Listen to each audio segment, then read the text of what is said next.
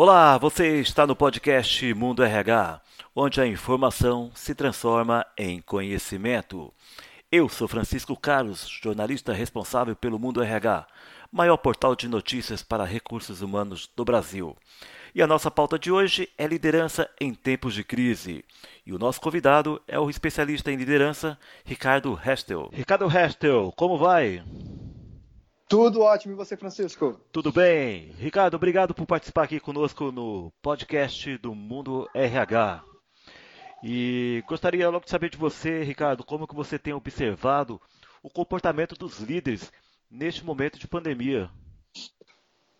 Claro, é um momento de desafio, né, Francisco? Esse é um momento que, mais do que nunca, a liderança precisa estar firme, está, precisa ter propósito claro diante desse cenário. Né? Uma equipe nunca vai seguir uma liderança sem clareza ou seguir uma trombeta vacilante, vamos por assim dizer. E o líder mais do que nunca agora ele precisa tomar a frente, né? Eu costumo dizer que o líder ele é o cara que sai de cena quando tudo vai bem, quando os objetivos são alcançados, quando as metas são batidas, mas é na hora de, da dificuldade, na hora da pancada, que o líder toma a frente e principalmente se coloca como escudo diante da sua da sua equipe. Então esse é o momento dos líderes se posicionarem. Ah, eu costumo dizer que muitas vezes a gente no Brasil e no mundo, não só no Brasil, a gente vive uma, uma verdadeira crise de liderança. Porque falta essa liderança que se posiciona dessa forma, em se colocar como escudo diante da sua equipe. Então esse momento de crise é para isso. É a hora dos líderes se levantarem, se posicionarem e defenderem a sua equipe. Né? É um momento difícil de demissões, de muita empresa entrando em cenários complicados mas é exatamente o momento para esses líderes fazerem a diferença, né? se sacrificarem em prol das suas equipes.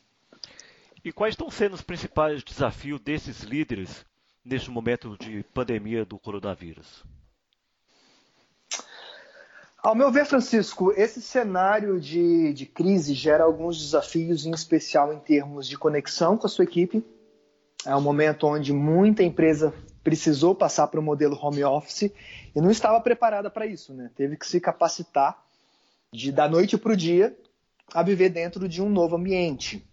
Isso gera um certo distanciamento entre as equipes e cabe ao líder gerar essa conexão, manter, essa equipe engajada. Para você gerar essa conexão, manter essa equipe junto contigo, é muito importante ouvir essas pessoas, né? dar atenção, gastar tempo conhecendo o que, cada um está passando. Se você tem um colaborador seu que está lá sem ter, às vezes, o que comer, porque um cônjuge, por exemplo, já perdeu um emprego e ele está tendo que segurar a barra sozinho, o filho está dentro de casa, não está indo na creche, você não tem consciência disso, não mantém essa conexão com o seu time, você não vai ter engajamento deles. Então você precisa se comunicar pensando no outro, pensando em ouvindo os outros, senão você não se conecta. Você vai falar, falar, falar e a sua equipe não vai ouvir. E mais do que nunca, você precisa de uma equipe que esteja sintonizada com você para produzir os resultados necessários para sair o mais rápido dessa crise.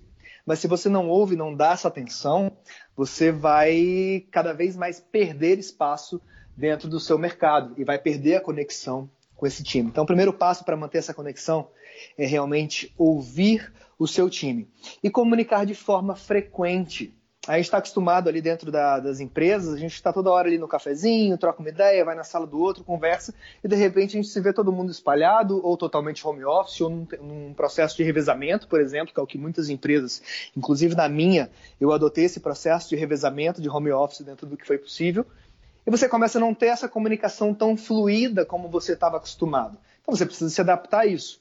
E qual que é o problema? No cenário de crise, as mudanças são feitas de forma muito rápida. E isso é uma demanda da liderança dentro desse cenário.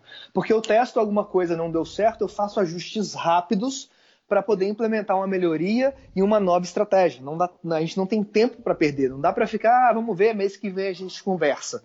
A realidade é muito intensa. A crise traz muita intensidade diante de tudo.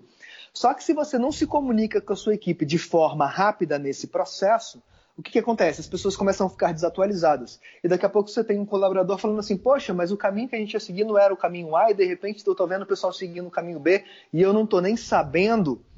Isso vai gerar uma desmotivação incrível na sua equipe e um desengajamento. E aí mais do que nunca você não vai conseguir produzir resultados. Então, gaste tempo ouvindo a sua equipe e se comunique de forma frequente. Isso requer muita intencionalidade, muita determinação, porque não está dentro da nossa rotina. Mas mais do que nunca é preciso se comunicar dessa forma para garantir essa equipe engajada produzindo os resultados que mais do que nunca são necessários. Ricardo, eu sei que já, já, você já falou alguma coisa nesse sentido, mas assim, eu queria saber de você quais são as posturas que um líder ele deve assumir com suas equipes em tempos turbulentos como o atual em que vivemos. Pensando em postura, Francisco, é muito é muito, muito importante entender por que, que você lidera. Existem dois valores chaves aí que. Dois motivos, na verdade, não valores, mas dois motivos que levam pessoas a quererem ser líderes. Tem pessoas que são liderados baseado em responsabilidade e existem pessoas que decidem liderar baseados em recompensa. Quando a gente é jovem, sai lá da faculdade, uh, as pessoas falam: não, vai lá, se torna um líder, você, essa é a próxima geração de líderes, você tem que crescer, mudar.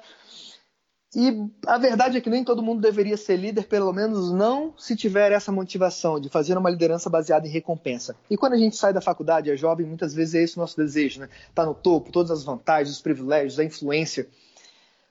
Só que quando você lidera baseado em recompensa, essa é uma liderança voltada para você, para sua necessidade. E é uma liderança que não dá resultado. Quando você lidera baseado em responsabilidade, que é uma outra abordagem, você lidera em função dos outros, não em função de você. E a verdade é que a vida do líder não pertence exatamente a ele, pertence à equipe. Ele está ali para servir pessoas. Então, eu acho que é esse o modelo, é essa atitude, é esse o perfil que o líder precisa ter, uma liderança baseada em responsabilidade que vai gerar o resultado que ele precisa no coração da sua equipe. O líder ele precisa ganhar o coração das pessoas antes de pedir a ajuda dessas pessoas. Caso contrário, ele não vai ter o resultado que ele, que ele precisa. Enquanto ele exercer uma liderança baseada em recompensa, ele vai estar no nível mais baixo possível da liderança. Na verdade, é como se fosse uma chefia, né, para trazer o conceito mais claro aí para os nossos ouvintes. E qual que é o problema de estar num nível tão baixo de liderança? Quando você está nesse nível mais simplório, baseado aí em apenas buscar recompensas, a sua equipe sempre vai fazer o menor esforço possível. Ou seja, você vai precisar que a sua equipe dê um gás extra, ela não vai dar. Você vai precisar que eles façam alguma coisa que está fora da sua função, mas porque o cenário novo está exigindo, eles não vão querer fazer. A pergunta vai ser sempre: vou ganhar mais por isso? Vai me pagar hora extra? O que, que eu vou ganhar? Você não tem o comprometimento. Mas quando você foca na responsabilidade, em ajudar as pessoas a se desenvolverem, a realizar os sonhos deles, né, a, a, suprir as necessidades de cada membro da sua equipe, você aumenta o seu nível de influência, você sobe a sua barra de liderança e começa realmente a conseguir produzir resultados fora da curva. Então acho que esse que é o foco. E qual que é a diferença? Ou seja, existe uma diferença daqueles líderes que agem pelos seus valores em relação aos, que, aos outros líderes que já tomam atitudes somente sob pressão? Faz total diferença, Francisco. Isso realmente é um impacto que, que define a trajetória de uma organização. E quando eu falo de organização, as organizações têm sua trajetória definida pelos seus líderes. Você ter clareza de quais são seus valores, de quais são seus inegociáveis, é fundamental para você definir essa cultura da sua organização. Porque a pressão ela vai vir, né? Essa não é a primeira, nem vai ser a última crise que a gente enfrenta. E fora esse cenário de crise global, toda empresa enfrenta crises ao longo da sua jornada, às vezes definidas pelo mercado, por um concorrente que segue. E na hora que surgir a pressão, não é nessa hora que você vai definir os seus valores. É tarde demais.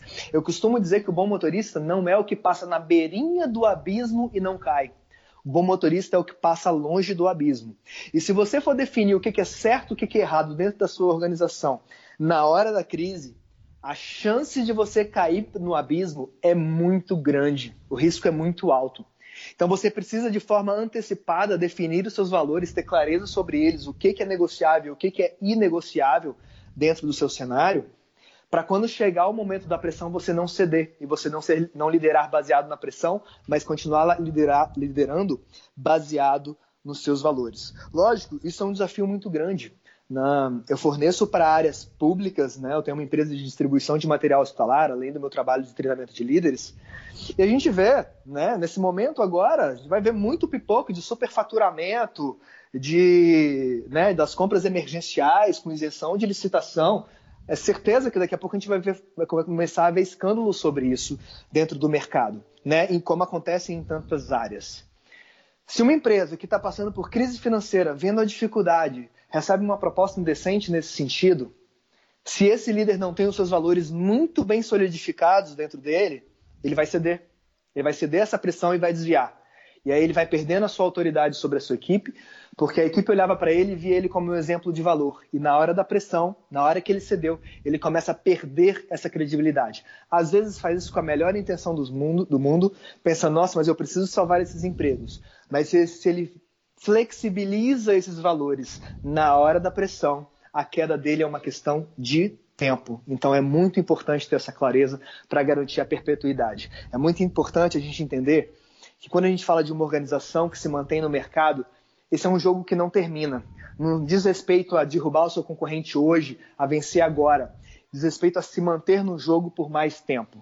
Né? Então, ter essa perspectiva de longo prazo e não simplesmente o de vencer o desafio do momento, embora cada desafio deva ser vencido, mas quando eu tenho uma perspectiva de longo prazo, de como eu quero ser conhecido, de como eu quero ser lembrado, de como que essa empresa vai impactar o mercado e a sociedade, quando eu olho lá para frente, fica mais fácil eu liderar por meio dos meus valores e não ceder às pressões externas que invariavelmente vão chegar.